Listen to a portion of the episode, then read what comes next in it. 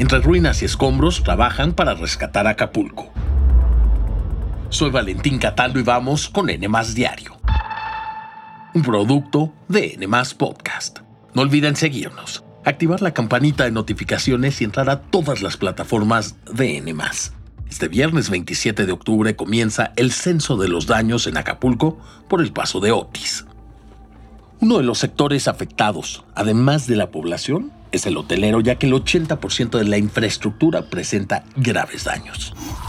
Lo que ocurrió el martes 24 fue algo atípico y un escenario poco probable.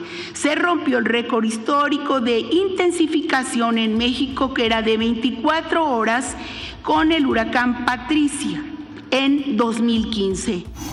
Ante la magnitud de los daños, el gobierno federal emitió una declaratoria de emergencia con la que se podrán liberar recursos del programa para la atención de emergencias por amenazas naturales con el fin de lograr la pronta recuperación del emblemático puerto de Acapulco.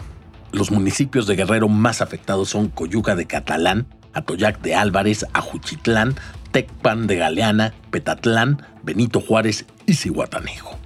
10.000 elementos de las Fuerzas Armadas ya trabajan en el estado en las labores de limpieza, removiendo escombros y liberando carreteras.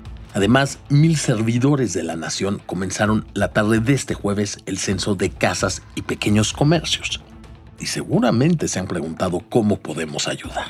Se han instalado ya más de 40 centros de acopio en instituciones públicas, empresas, gobiernos estatales y asociaciones. ¿Qué podemos donar? Desde alimentos enlatados, agua embotellada, artículos de higiene personal como toallas sanitarias, papel higiénico, pañales, hasta comida para mascotas y material de primeros auxilios. En su recorrido a la zona de desastre, el presidente Andrés Manuel López Obrador dejó grabado un mensaje de voz que se transmite en las colonias de Acapulco en el que le pide a la población no caer en saqueos. Sin embargo, esto no ha impedido que la gente se siga llevando comida y hasta electrónicos de tiendas y centros comerciales, mientras que el combustible comienza a escasear y las gasolineras no están funcionando. Para comenzar a dimensionar los daños que dejó Otis, la firma de análisis de riesgo en desastres naturales Enki Research estima que las pérdidas económicas podrían ser de al menos 15 mil millones de dólares, además del golpe que resentirá el sector turístico ya que una de las temporadas altas en el puerto es entre noviembre y enero. La secretaria de Seguridad y Protección Ciudadana, Rosa Isela Rodríguez, dio un primer balance sobre el paso de Otis en Guerrero hasta el cierre de este podcast, el número de muertos asciende a 30 y el de desaparecidos a 4. En la sección de comentarios les dejamos las direcciones de los lugares en los que pueden hacer sus donaciones.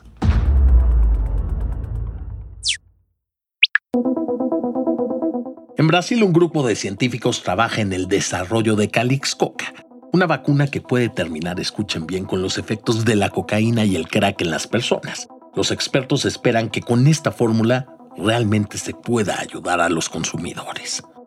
El proyecto es encabezado por la Universidad Federal de Minas Gerais en Brasil, que hace unas semanas ganó el premio Euroinnovación por fomentar soluciones innovadoras y de alto impacto. Según los expertos, la vacuna es terapéutica, es decir, solo es de apoyo ya que no erradica por completo la adicción. Lo que sí es que Calix Coca ayuda a generar anticuerpos que sean capaces de unirse a la droga durante su recorrido en el torrente sanguíneo. Y una vez hecho esto, el fármaco se transforma en una especie de barrera para evitar que llegue hasta el cerebro e impedir que surta efecto. Según los expertos, aquellos que se encuentran en abstinencia y que decidan utilizar la vacuna tienen mayor oportunidad de superar la adicción.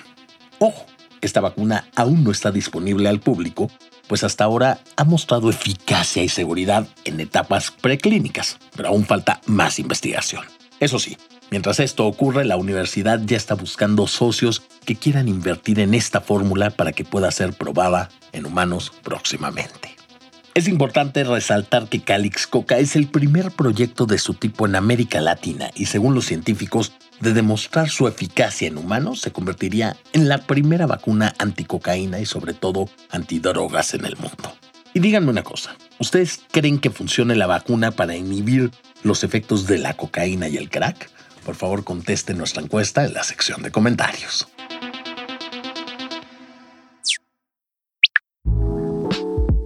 Atención Swifties, ya que Taylor Swift estrenó este viernes su álbum 1989 Taylor's Version y como sus otras regrabaciones ya ha sido todo un éxito.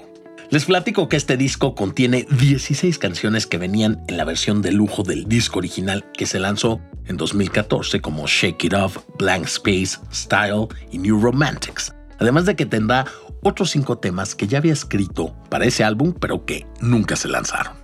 Y por si eso fuera poco, y quisieras tener tu propia portada del álbum, sí, con tu foto o con tu mascota, parecida a la de Taylor Swift, la puedes crear ingresando a la página que viene en los comentarios.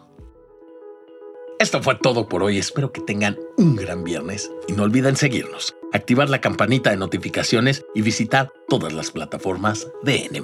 Nos escuchamos mañana aquí en N Diario, un producto de N Podcast.